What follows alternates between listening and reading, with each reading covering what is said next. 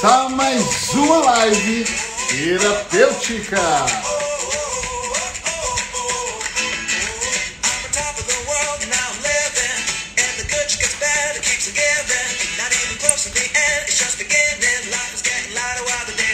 Vamos entrando!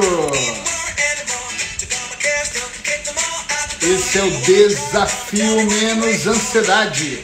Desafio composto por sete lives. Essa live de número 1 um, que você pode assistir ao vivo todos os dias, 18 horas do Brasil, 22 horas de Portugal, ou ouvir em forma de podcast na Apple, no SoundCloud, no Deezer, no Spotify, todos os dias. No dia seguinte, essa live vai pro ar como podcast. Vamos entrando! Vamos entrando, ficando vontade, à vontade, à vontade. Muito, muito boa noite! Boa noite para você que acabou de entrar. Se você ainda não me conhece, eu sou Eric Pereira, o fundador do Instituto Ponto de Equilíbrio em Portugal e no Brasil e também sou hipnoterapeuta. Já faz uns meses que eu estou um pouco afastado das lives, mas participando através de textos e também do podcast 365, o famoso podcast terapêutico. Mas essa semana, de acordo com tantos pedidos que eu recebi, eu decidi fazer uma sequência, uma série de lives. Então, durante sete dias, começando hoje, terminando domingo, eu vou falar sobre ansiedade num mergulho que eu gosto de pensar que é um pouco mais profundo. Eu vou falar sobre o que realmente eu acho sobre ansiedade, o que eu faço para ajudar as pessoas ansiosas, o como eu faço e dar dicas do dia a dia para que você também possa executar aí na sua casa o seu momento de tranquilidade para você não ficar muito ansioso.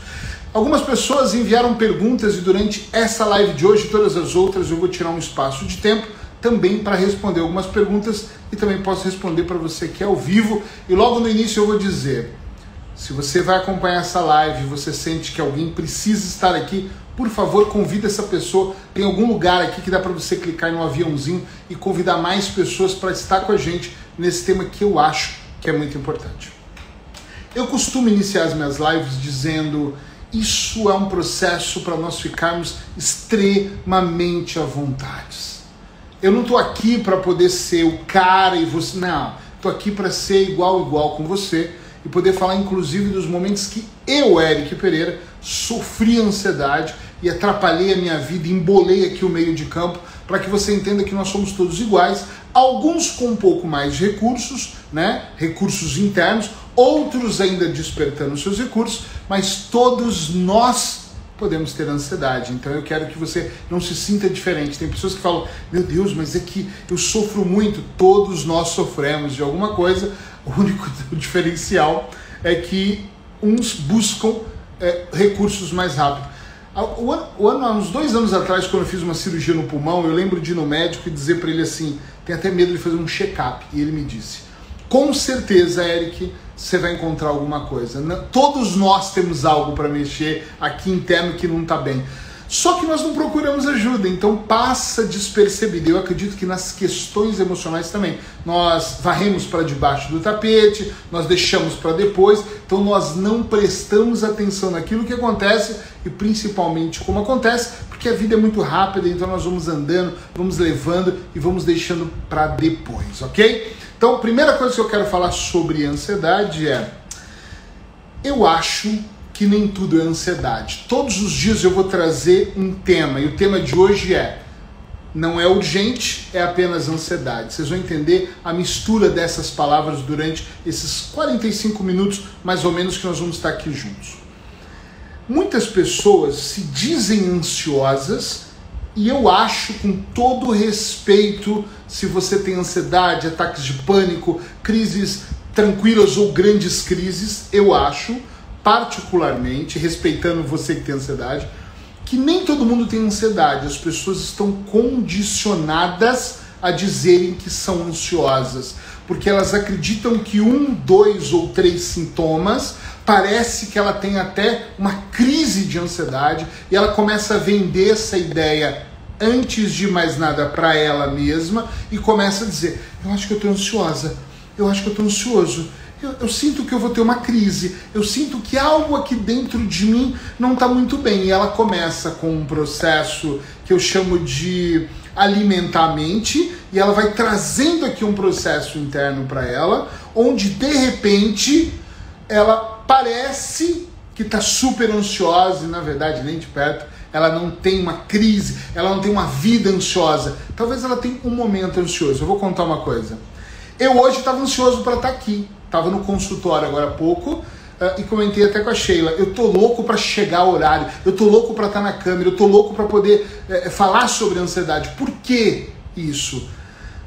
Porque faz muito tempo que eu não estou ao vivo. Faz meses que eu não trago um tema para mergulhar com vocês. Então é claro que a minha ansiedade em estar presente aqui era grande, mas em nenhum momento da minha ansiedade eu deixei de atender um cliente, ou eu, eu pulei uma refeição, ou eu roí a minha unha, ou eu resolvi tomar um copo de, de uma bebida qualquer, ou eu me senti mal porque, meu Deus, estou. Não em nenhum momento alterou-se a minha vida. Era uma ansiedade, ou foi uma ansiedade, ou ainda está sendo uma ansiedade boa, uma ansiedade gostosa do tipo. Hum, será que vai ter alguém lá e eu estou vendo que tem? Será que vai ser legal? Será que o pessoal vai convidar pessoas? Será que vai ser uma semana que esses desafios eu adoro eles? Normalmente eu faço às 5 da manhã, agora eu estou fazendo à noite.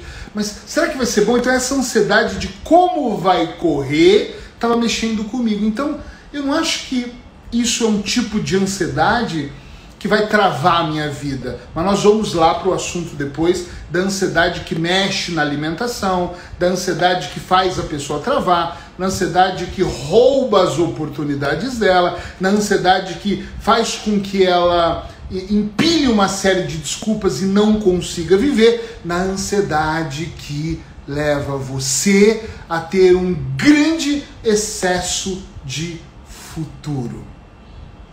Sabe de futuro? Viver no futuro. Claro que nós vamos falar de tudo isso. Mas eu também peço que você tenha. Hum, eu ia falar decência, não sei se a palavra é decência, eu acho que não. Que você tenha a, a humildade de olhar para você tá, no espelho, fazer uma reflexão ali meditativa e pensar assim: será que a minha ansiedade é realmente. Uh, eu tenho realmente uh, uh, um transtorno de ansiedade generalizada? Que precisa de medicação psiquiatra ou psicoterapia ou hipnose? Ou será que a minha ansiedade só é uma ansiedade daquela. É, eu estou aqui num pequeno sofrimento pequeno, veja bem, porque puxa, a live vai começar. Ou é aquela ansiedade que você passa mal de desmaiar. É muito importante a gente fazer essa separação, porque senão nós vamos empilhando e vamos usando a ansiedade como desculpa. Inclusive, muita gente usa outras pseudoenças como desculpa. Ah, eu tenho fobia disso, eu tenho medo de avião, eu tenho medo de falar em público, então eu vou perdendo oportunidades durante a minha vida porque eu vou usando como escudo que eu acredito que é doença, né? É, a pessoa tem preguiça, então ela não assume que tem é, falta de disciplina ou ela é uma procrastinadora e ela deixa de fazer uma alimentação diferente ou ir no ginásio, na academia treinar, porque ela é muito preguiçosa. Ela fala: "Ah, eu não sou procrastinadora, quando eu quero eu faço". Então ela, ela cria histórias e nós, todos nós somos ótimos em construir belas histórias para justificar aquilo que nós fazemos e aquilo que nós, inclusive, não fazemos. Então, veja bem se isso é ansiedade mesmo que você tem, se é um ponto forte, ou se de repente não é uma grande ansiedade, é só um sintoma aí que você está sentindo, tá bom? Bom, Dito isso, fazendo você ganhar uma consciência para pensar sobre isso, eu vou partir aqui para o lado que eu acho mais importante para começar aqui oficialmente essa live, que é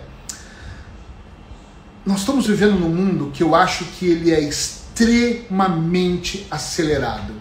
Eu lembro de uma época que eu morava no Brasil, em São Paulo, eu tinha um escritório e eu usava a internet da OL. Quem aqui já usou essa internet, escreve eu. Ou não precisa de ser da OL, aquela internet de escada, escreve eu. Só para eu saber, antiga, das antigas, que você ligava e fazia um barulho. E ficava ali, eu olhava, eu ia fazer um café, eu voltava do café, ela tava e não entrava. E às vezes quando eu conectava, eu falava, ui, conectou. E eu acho que eu ia falar pelo MSN, eu não lembro. Orkut na época, o famoso Orkut, eu ia escrever alguma coisa, começava uma discussão, a caía. Uh, Izakawa, é isso que fala? Nutri? Ela, ela, ó, legal, eu, legal. Olha a Sheila aí.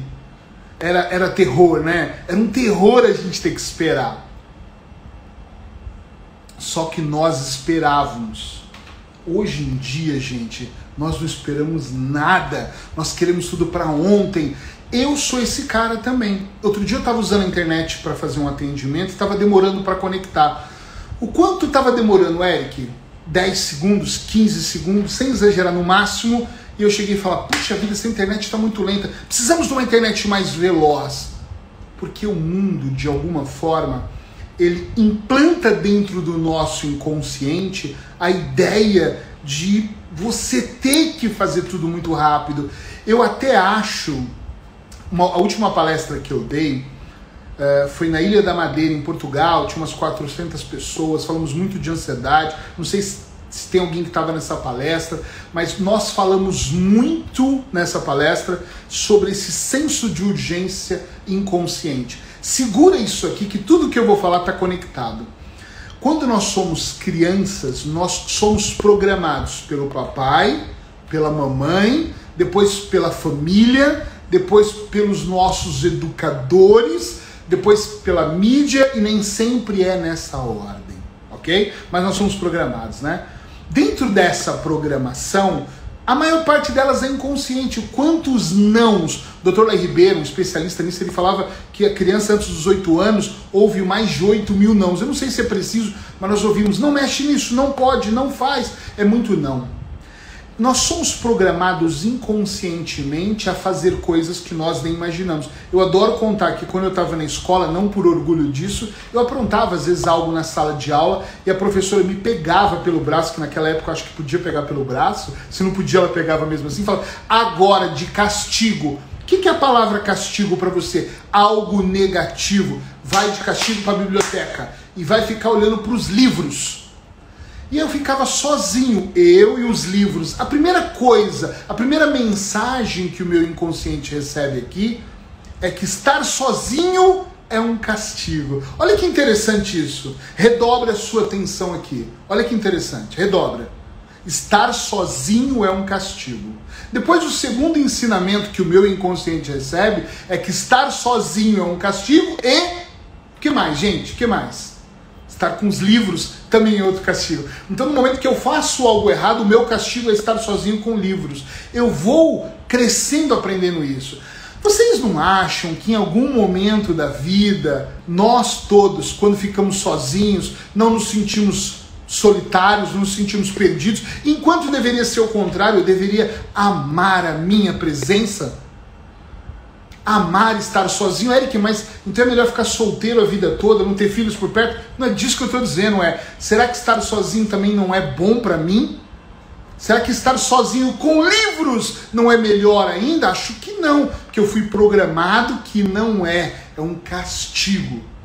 Da mesma forma, nós vamos, estamos aprendendo ultimamente, acho que de um tempo para cá, essa nova geração, que eu nunca sei se é Y, se é milênio, é muitas gerações para mim, que no final das contas nós estamos tão acelerados que parece que ganha quem faz mais coisas, que ganha quem é mais rápido, que ganha quem sai na frente. E muitas vezes, se você me acompanha, eu falo no meu podcast diário, no podcast 365, ou nos meus textos no meu blog, tem mais de 800 textos lá, onde eu falo muito sobre toda vez que eu parece que eu vou concorrer, eu falo, gente, perdi e continuo o meu caminho. Eu posso até ganhar aos olhos de algumas pessoas, mas eu saio da concorrência porque concorrer com outros amigos hipnoterapeutas, palestrantes, influencers ou sei lá que porra que a gente vai denominar aqui, é a mesma coisa de eu ter obrigatoriamente que acelerar um processo que eu não quero.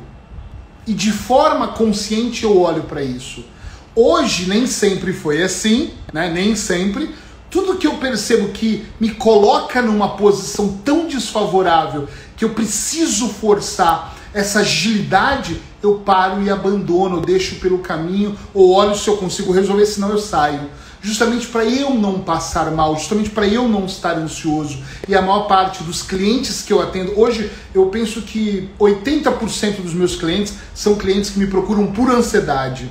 São clientes que têm ataques de pânicos graves ou que estão em situações desconfortáveis com ansiedade e precisam de ajuda. E quando eu estou com essas pessoas, uma das coisas mais poderosas no discurso dessas pessoas é que elas não me trazem origem, elas não chegam e dizem assim, é que na verdade, durante a minha adolescência, não vem, não sei no consultório se tem alguém terapeuta aqui, já vi que Antônio Martins está aqui, Porfírio, grande amigo, está aqui, então a Sheila, que até, eu não sei se essas pessoas chegam no seu consultório e falam: Olha, na verdade eu sei exatamente o passo a passo que acontece. No meu, não. No meu, eles trazem o quê? O resultado final, o sintoma, o medo, a ansiedade, o eu não estou conseguindo respirar, na verdade tem crise que acontece, o meu marido entra, minha mulher entra, e aí de repente eles me trazem esse sufoco, esse, esse final, o resultado final, entende?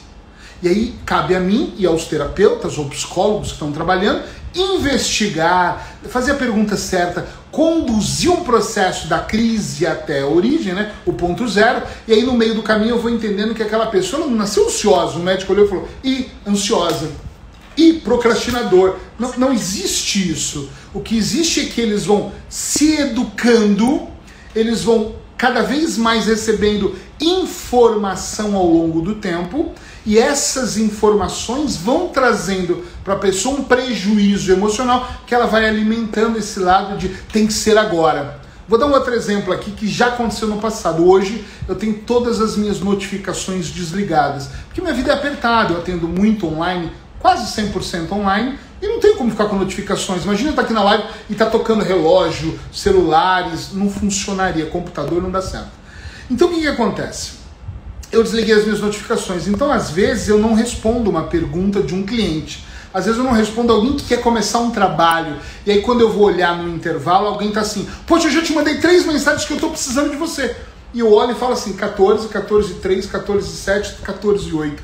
As pessoas elas estão tão num nível de ansiedade que elas querem agora a resposta. E eu também queria. Eu também queria comprar um, uma mesa e que ela fosse entregada daqui 15 minutos. Eu também queria pedir uma comida o delivery me entregasse talvez em 5 minutos. Claro que eu queria tudo imediato. Eu queria abrir a live e ter 200 pessoas antes de eu entrar. Eu queria muita coisa, mas não é assim o processo. O mundo, os filmes, a maneira como nós estamos vivendo, o comodismo está nos levando a querer cada vez coisas mais rápidas e nós não estamos percebendo o quanto nós vamos ficando ansiosos. E no fundo, eu sei que vai ter gente que não vai concordar comigo e tá tudo certo, o mundo é assim. Eu nem acho que o maior problema é ter ou não ter crise de ansiedade. Eu nem acho que o maior problema é ter é ansiedade. É, nós cada vez perdemos, perdermos a consciência, não olharmos com mais cuidado para aquilo e permitirmos que a ansiedade toma conta da gente. Eu vou dar um, um exemplo que eu já dei antes, que eu adoro dar, que é sobre uma festa. Imagina para vocês entenderem a ansiedade, tem uma festa acontecendo aqui na minha mente, no azul escuro da minha mente, e eu sou o porteiro, né? Então eu falo para o meu porteiro, para o meu inconsciente: ei, convidei 10 pessoas o som tá baixo, ou seja, o meu volume, o meu diálogo interno tá tranquilo, tá suave, tá baixinho. E aí eu chamo a minha mulher, eu chamo um amigo, aí eu chamo um, casal de amigos para estar tá junto comigo aqui dentro, e a coisa tá tranquila de repente o meu inconsciente, com tanta distração, é Netflix, é Instagram, é tantas redes sociais, é tanta distração, são as minhas distrações, são as distrações dos meus filhos, são as distrações do meu casamento, são as distrações que tudo proporciona. Meu inconsciente perde aqui um pouco e permite que entre um assunto do passado, uma viagem, uma coisa mal resolvida, e dali a pouco cada uma dessas situações é mais um membro que está adentrando a esta festa interna. Agora, se imaginem dentro de uma festa onde o som começa a ser aumentado. Imagine-se dentro de uma festa onde tem tantos convidados falando ao mesmo tempo que eu nem consigo falar com aquelas pessoas que estavam tão perto de mim.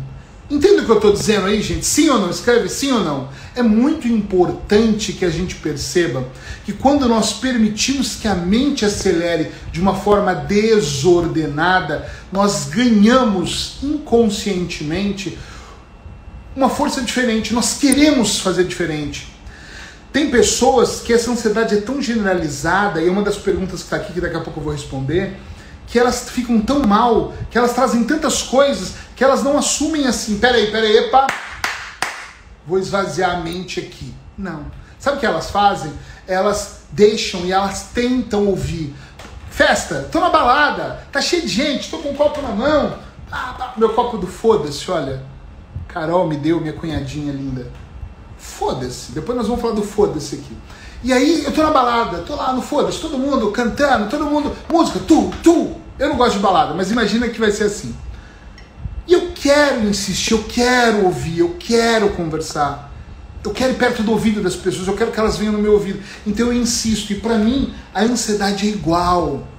Eu, em vez de me tratar de desacelerar, de entrar num estado alterado de consciência para deixar de lado, eu começo a fazer o contrário. Eu começo às vezes a ser obsessivo. Começo a pensar naquele assunto de formas diferentes, de formas diferentes, aí por ângulos diferentes, por cenários diferentes. A minha voz aumenta interna, ela diminui, ela aumenta, ela muda. Eu trago outras vozes, eu misturo o cenário, eu trago cores, eu trago imagem. E aí sabe o que, que acontece, gente? Vocês têm ideia do que acontece? A festa vira uma zona. Só que o detalhe é que não é uma festa literalmente numa boate, é uma festa aqui dentro de nós. E tem uma festa dessa aqui dentro de nós, sabe qual é o risco que você corre? De começar a ficar obsessivo. Eu tenho clientes que estão obsessivos com a separação. Eu tenho clientes que estão obsessivos porque perderam o emprego. Eu tenho clientes que estão obsessivos porque o negócio deu errado. E aí a obsessão começa a tomar conta dessas pessoas. E toma conta de uma forma tão grandiosa que elas já não conseguem pensar por elas. E sabe o que, que eu desconfio com 23 anos de experiência fazendo isso? Nesses anos, sabe o que eu começo a desconfiar? Que as pessoas começam, não de propósito, é óbvio, alterar a realidade. Então a realidade deixa de ser realidade. Aquele casamento que teve um problema e teve uma separação começa a ser o um monstro que tem uma faca e a qualquer momento vai matar todo mundo. De tanto historinhas que eu contei para mim, que eu alimentei, que eu colori, que eu deixei preto e branco, que eu deixei cinza, que eu odiei. Aquela, aquele emprego que eu perdi deveria ser esquecido e eu deveria estar procurando outro, se torna uma obsessão e a obsessão alimenta também a ansiedade. E eu estou dizendo tudo isso para dizer que nós perdemos a consciência. Nós não estamos conscientes olhando para o que está acontecendo.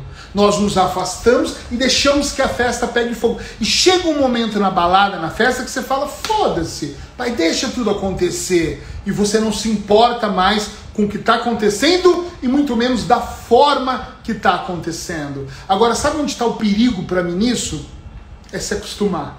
Porque tem pessoas que elas não falam assim, estou ansiosa e quero mudar. Elas já acham que isso faz parte da porra da vida delas.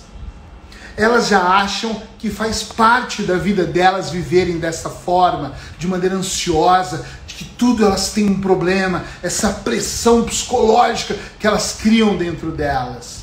E tem pessoas que vêm ao meu consultório, no consultório de outras pessoas, que não é para buscar solução, é para construir um aliado.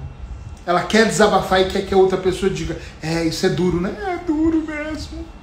Eu conheço pessoas que não vão no terapeuta, vão nos amigos e falam: Ai, amiga, tô com crise. Ela, eu também. Ai, minha amiga, então vamos aqui chorar juntas. Elas buscam pessoas aliadas para aumentar o seu ciclo de vitimismo.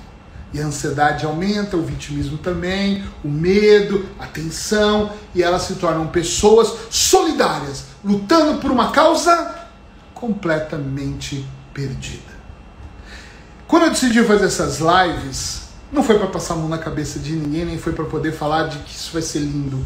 Foi para dizer que é uma merda ter ansiedade, ainda mais quando você não controla. E eu não tô aqui para te ajudar a curar a ansiedade eu vou até trazer uma pergunta. Alguém me fez essa pergunta.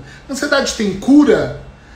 Eu detesto a palavra cura, né? Porque eu não sou curandeiro, então eu não sei. Mas eu acho que a ansiedade não tem que ser curada, ela tem que ser compreendida. Porque existe. Vou, vou responder uma, a duas perguntas em uma. Alguém perguntou assim: qual a diferença entre ansiedade e transtorno de ansiedade? E a ideia é assim: ansiedade é o que eu senti hoje para fazer a live. O transtorno generalizado, TAG, né, transtorno de ansiedade generalizada, ele se torna uma doença porque é extremo. Tem gente que precisa até da medicação para isso. Tem gente que precisa de psicoterapia para isso. Tem gente que vai para hipnose para isso. É uma obsessão de, é, é muito obsessivo, é muito problemático. A pessoa está numa crise mesmo, ela tem mesmo uma crise. Então é complicado. E a pessoa que está ansiosa não é uma ansiedade às vezes. É ansiedade, às, às vezes eu estou na ansiedade sei lá, da minha mulher chegar em casa e jantar comigo. É uma cidade boa. É uma cidade de eu pegar o avião. Esses dias eu estava numa cidade de chegar em Portugal e queria ver minha filha e tinha marcado um jantar com a minha outra filha. Era ansiedade de estar tá lá. É normal, né? Sheila está dizendo: se a pessoa se livra do problema, o que será da vida dela, do que ela vai reclamar porque não vai sofrer? Isso é uma mega de uma verdade. É o tal do ganho secundário. Tem pessoas que não podem nem se livrar de ansiedade porque se ela deixar de ser ansiedade, ela vai deixar de ser vítima. Se ela deixar de ser vítima, meu Deus do céu, ela vai se agarrar o quê? Não sobrou nada para ela.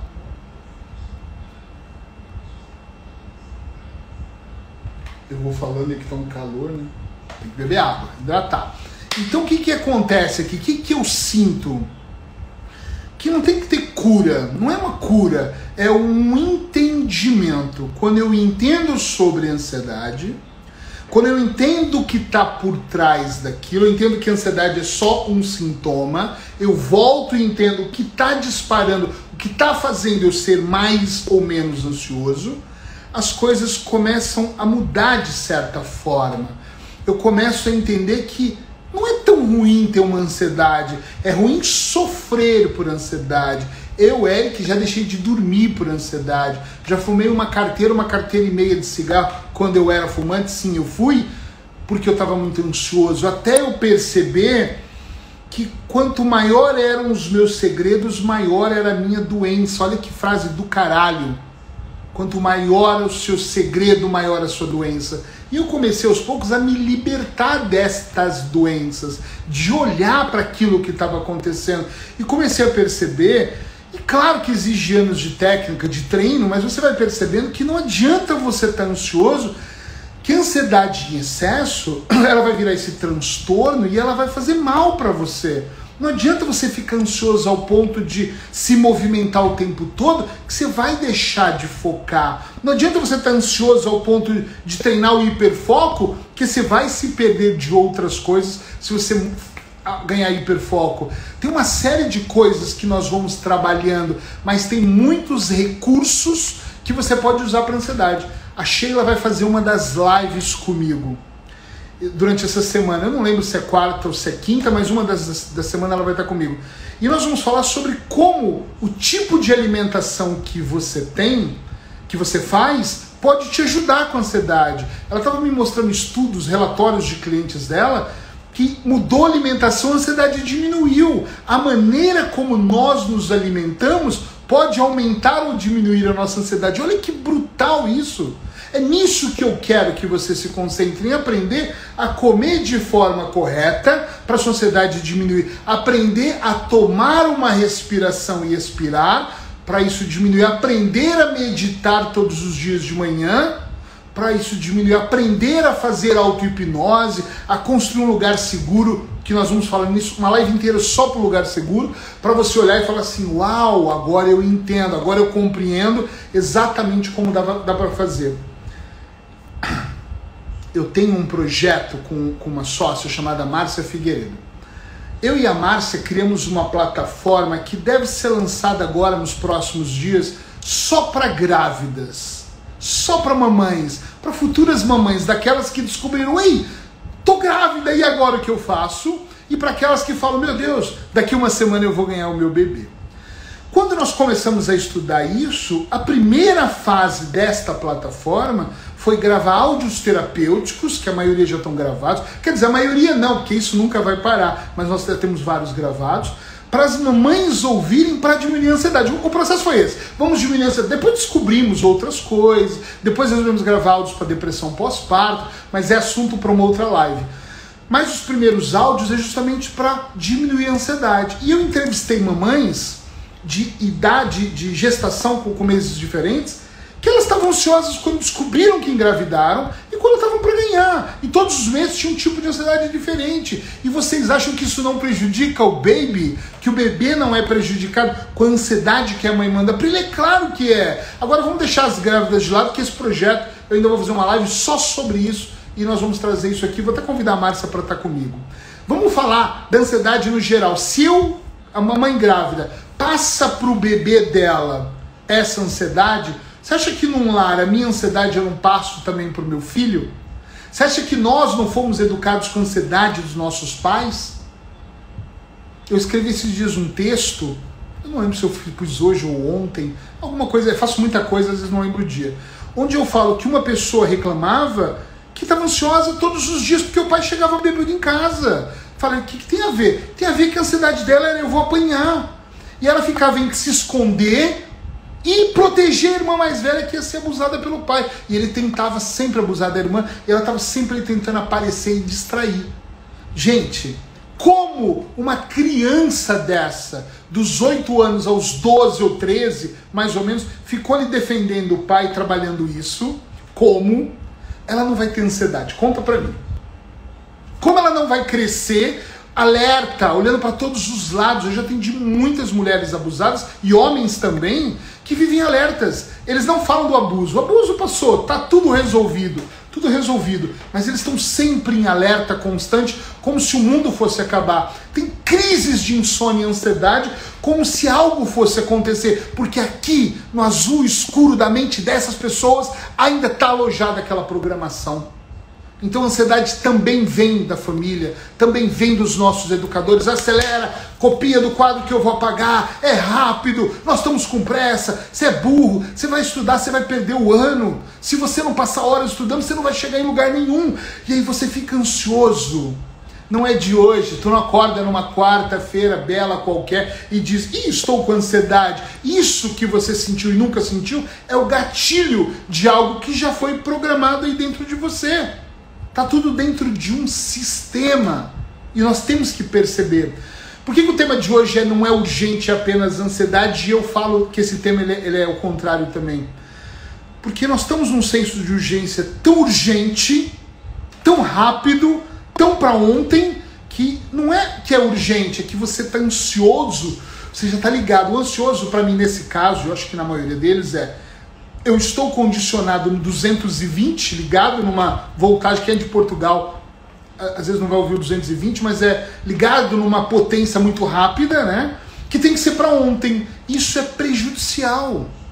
Porque nem tudo é urgente. Hoje, hoje, a maior parte das coisas que são agonizantes na minha vida, e eu também tenho, que são urgentes ou que são com muita pressão, eu normalmente falo assim: eu preciso de deitar minha cabeça no travesseiro. É uma técnica que eu aprendi há muitos anos já e demorei para executá-la, executá-la, que é eu preciso deitar um pouquinho a cabeça no meu travesseiro. O que, que significa isso? Eu preciso descansar e tomar a decisão no dia seguinte. Porque a ansiedade vai me consumir. Eu falo, opa, para, deixa isso para depois. Se eu percebo que aquilo vai tomar conta de mim, eu vou para outros afazeres que me levam a processos mais tranquilos para eu não ficar ansioso demais. Então, às vezes, tudo que você precisa é perceber que não é urgente. Eu uso muito essa frase. Tem duas frases que eu uso muito para pessoas ansiosas. Eu usei na minha vida e uso com os meus clientes. A primeira é: não é urgente, é só ansiedade. Então, dá para fazer daqui a pouco. Eric, mas tem casos muito urgentes? Gente, claro que tem, mas ninguém aqui é criança, né? Pelo menos eu acho que não é. Tem alguma criança aqui? Dá para você distinguir. Outra frase que eu uso é: espera só um pouquinho. Às vezes uma pessoa me liga muito ansiosa, não é nem meu paciente, um amigo com alguma coisa. Meu Deus, eu tô com um problema, tem que resolver agora, senão. Eu falo, calma, respira, eu vou te ajudar. Primeira coisa, tem que ser agora mesmo? Tem, tem que ser agora. Tá, mas e se for daqui 15 minutos? Não, 15 minutos pode. Então já não tem que ser agora. Aí eu falo, então daqui 15 minutos eu te ligo. Não liga para ninguém. Respira, daqui 15 minutos eu ligo. Às vezes eu, eu ganho mais 5 e ligo em 20. Poxa, eu tava te esperando. Calma Esperamos até agora. Minha pergunta é: tem que ser hoje mesmo? Não pode ser amanhã? Qual, qual é a gravidade? Me mostra. E eu mostro para essas pessoas, por vários ângulos e trago para minha vida, que nem é tão urgente assim. Pera, Eric, mas tem coisas que, pela responsabilidade, tem que ter uma certa urgência. Ok, uma certa urgência entre uma certa urgência e eu pegar o meu carro e atravessar a cidade dos faróis vermelhos porque eu tenho que ir para o hospital, senão alguém vai morrer no meu carro, são coisas um pouco diferentes. Uma certa urgência do tipo, eu tenho que apertar o botão agora, senão o mundo vai acabar, e eu posso esperar para eu pensar quais são as consequências de apertar ou não esse botão é diferente. Então não é urgente. Outra frase de espera mais um pouquinho, essa espera mais um pouquinho é toda vez que eu espero um pouquinho, que não é urgente a ansiedade, eu espero mais um pouquinho, faz toda a diferença. Espera só um pouquinho. Nós vamos continuar.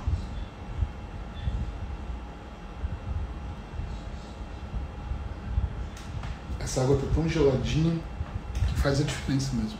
Só um pouquinho. E esse um pouquinho, às vezes, gente, é o suficiente. Uma vez uma professora, num curso que eu fiz na França, é uma portuguesa que eu admiro muito, um curso de hipnose, ela falava uma coisa muito legal. Forminha, aquelas forminhas que vai no congelador, segundos antes, se você tirar a água, vai estar tá extremamente gelada. Segundos depois que ela fica lá, ela vai virar gelo, pedra. Às vezes são questões de microsegundos. Um cara que está correndo a maratona, ele ganha por milésimos de milésimos de segundo. Um cavalo é pelo pelinho do nariz ali, pau a pau, ele ganha.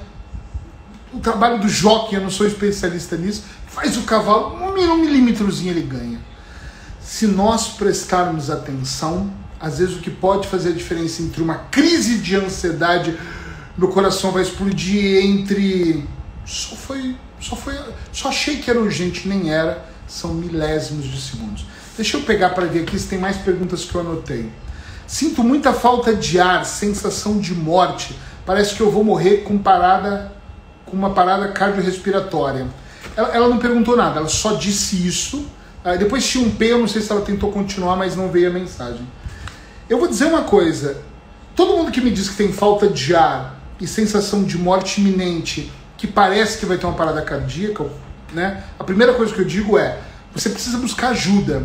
Talvez essa live, eu não sei se quem escreveu está aqui, talvez não queira nem falar. Se tiver quiser falar, escreve eu.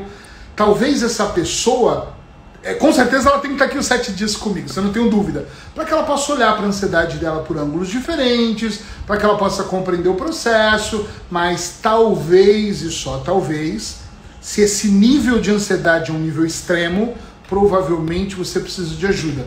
Pode ser comigo, pode ser com outra pessoa que você sinta mais empatia, mas é importante às vezes buscar uma avaliação, entender qual é o nível de ansiedade e o que está por trás dessa ansiedade, o que está provocando esse sofrimento.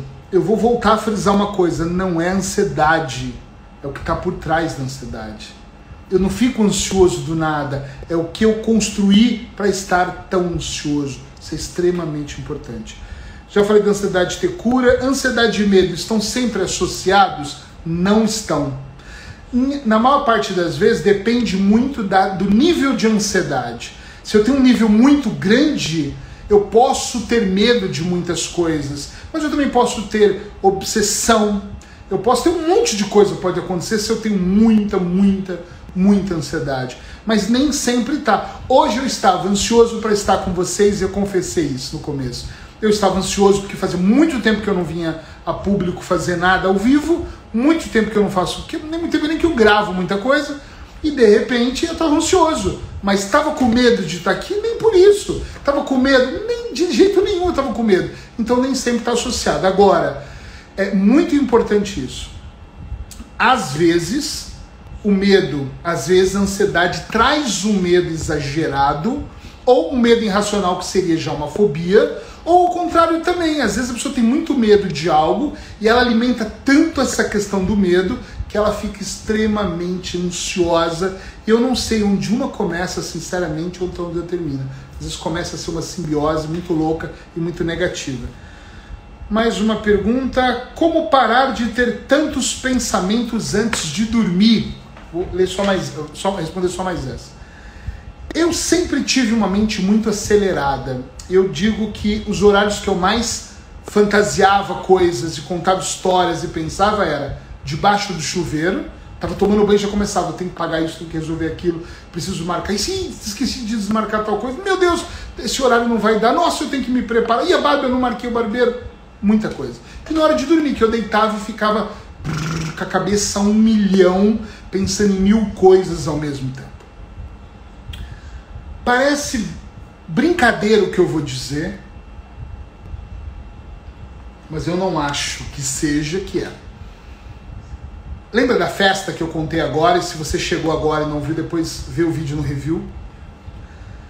Quando eu olho e eu olho para minha vida em geral e começo a colocar certos limites, parece estranho o que eu vou dizer, mas não é estranho eu começo a desacelerar minha mente. Eu parei de levar para a cama completamente os meus problemas. Eu parei de levar para a cama o meu desconforto. Eu parei de levar para a cama o que eu não sei o que eu vou fazer.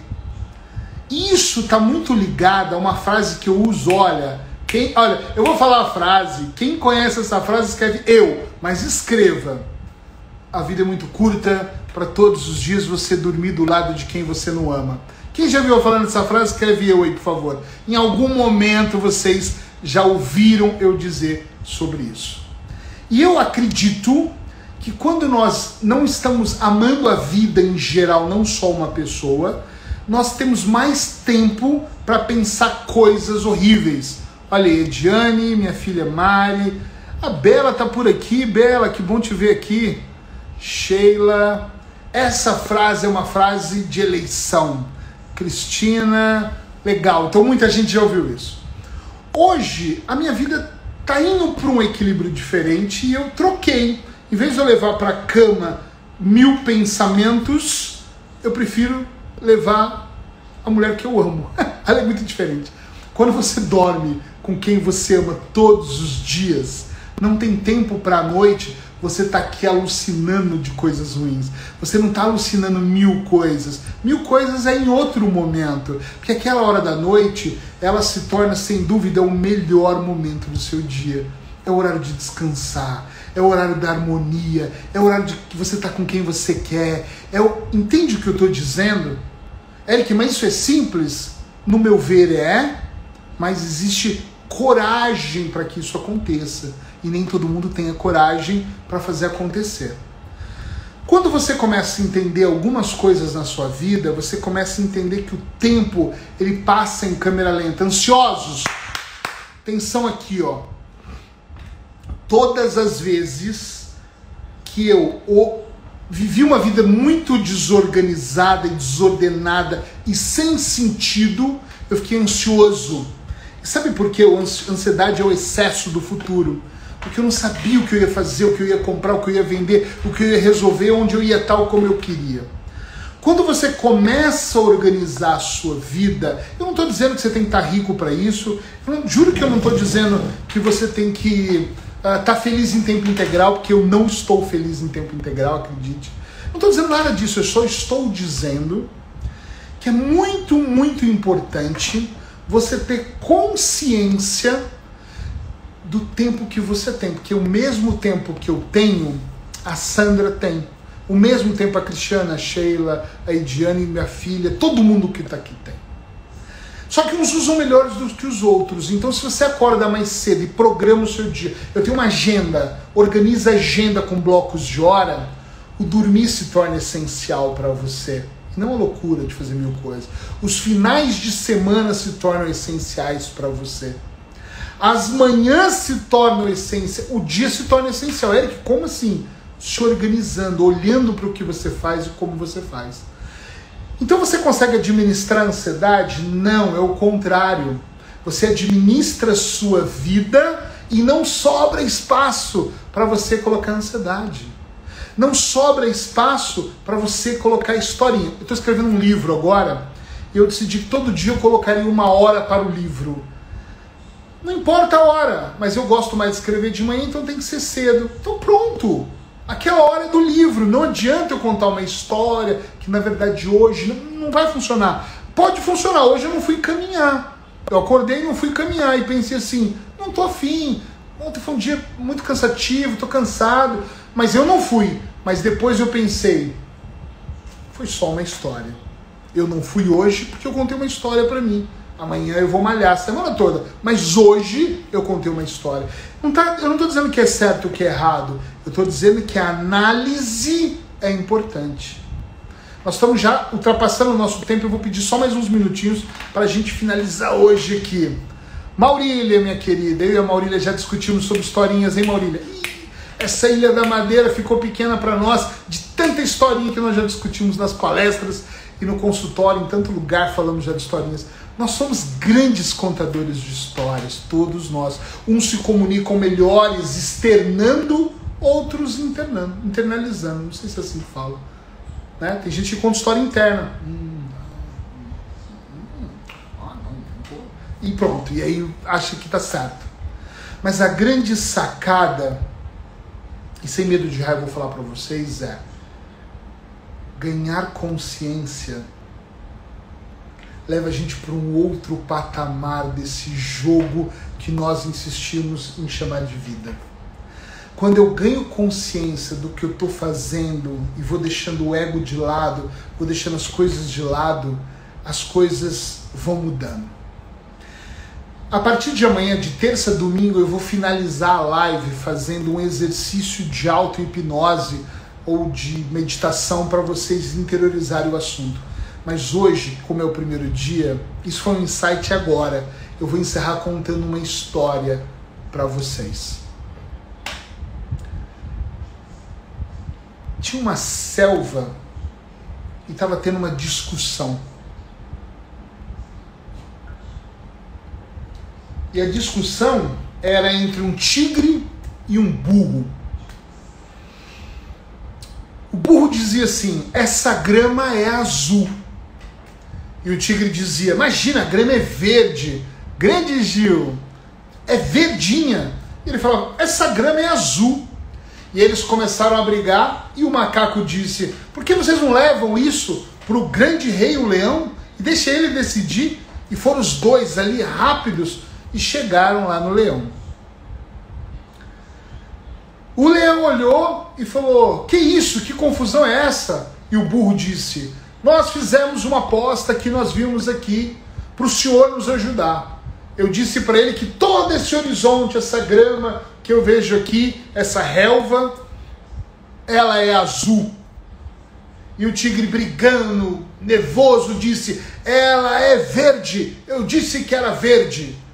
E o, o burro falou: O senhor tem que condenar, castigar o tigre, porque ele merece ser castigado, porque ele não está enxergando.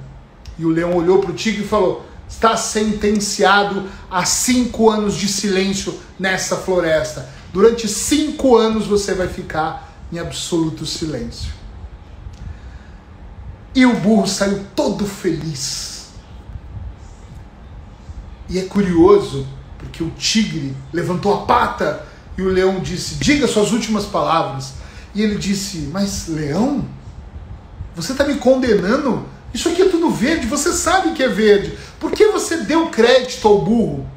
Ele disse: Você não está sendo condenado. Porque não é verde, é azul. Você está sendo condenado porque você não sabe usar a sua inteligência. Um tigre de porte dessa linhagem discutindo com burro. Caralho!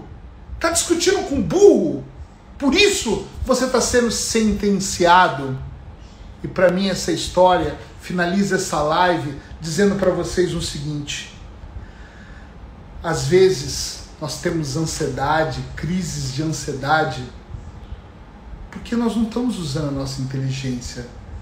Nós infelizmente estamos discutindo com uma parte nossa ignorante, burra. E às vezes você merece ter essa crise. Mereço? Claro ah, você está empilhando desculpa. Você não quer solução? Em vez de buscar a solução, você de repente está buscando o quê? Aliado. Da mesma forma que o leão sentenciou esse tigre. Não porque a grama, a relva não era verde ou era azul, mas porque ele não estava usando a inteligência, eu digo para vocês, sem medo de errar. Você pode acreditar no grande arquiteto do universo, em Deus, em Alá, nos orixás, em quem você quiser, nos anjos da guarda, em você, no universo. Mas todos nós temos muitos recursos internos. Todos nós temos a chance de estudar um pouco mais, de buscar informação, de usar a nossa parte inteligência, de ativar a nossa inteligência emocional mas infelizmente alguns de nós escolhe discutir com burro. Não tem sentido. Amanhã, 18 horas do Brasil, 21 horas de Portugal, eu vou estar aqui para o segundo dia de live Menos Ansiedade. Amanhã eu vou falar de técnica. Amanhã eu quero falar do que eu faço e como eu faço. Eu quero trazer um pouco mais de resposta para você utilizar. E um aviso aqui: Vai na bio do meu Instagram quando acabar, lá onde tem minha foto, ali tem um linkzinho azul, é o grupo do WhatsApp. Clica lá, eu ainda não me pronunciei no grupo, mas amanhã cedo eu vou gravar o primeiro áudio. Todo dia quando terminar, no outro dia eu vou lá gravar o áudio falando um pouquinho sobre o que nós discutimos hoje. Então, quem tiver no grupo vai ganhar duas vezes um pouco mais de conhecimento. Eu vou amanhã fazer uma meditação guiada Vou colocar só no grupo do, Insta, do, do WhatsApp, desculpa. Então vai lá. 18 horas do Brasil, 22 horas de Portugal. Eu vou estar aqui ao vivo com vocês falando sobre ansiedade. Se até amanhã você quiser falar alguma coisa, tirar uma dúvida, fica de olho aí no Stories, que amanhã eu vou abrir uma caixinha de perguntas. Você pode mandar suas perguntas que eu respondo aqui. Beijo no coração de vocês e se lembre, essa semana Sheila vai estar comigo falando sobre nutrição na ansiedade. Tudo para somar um pouco mais para o seu conhecimento. Até já!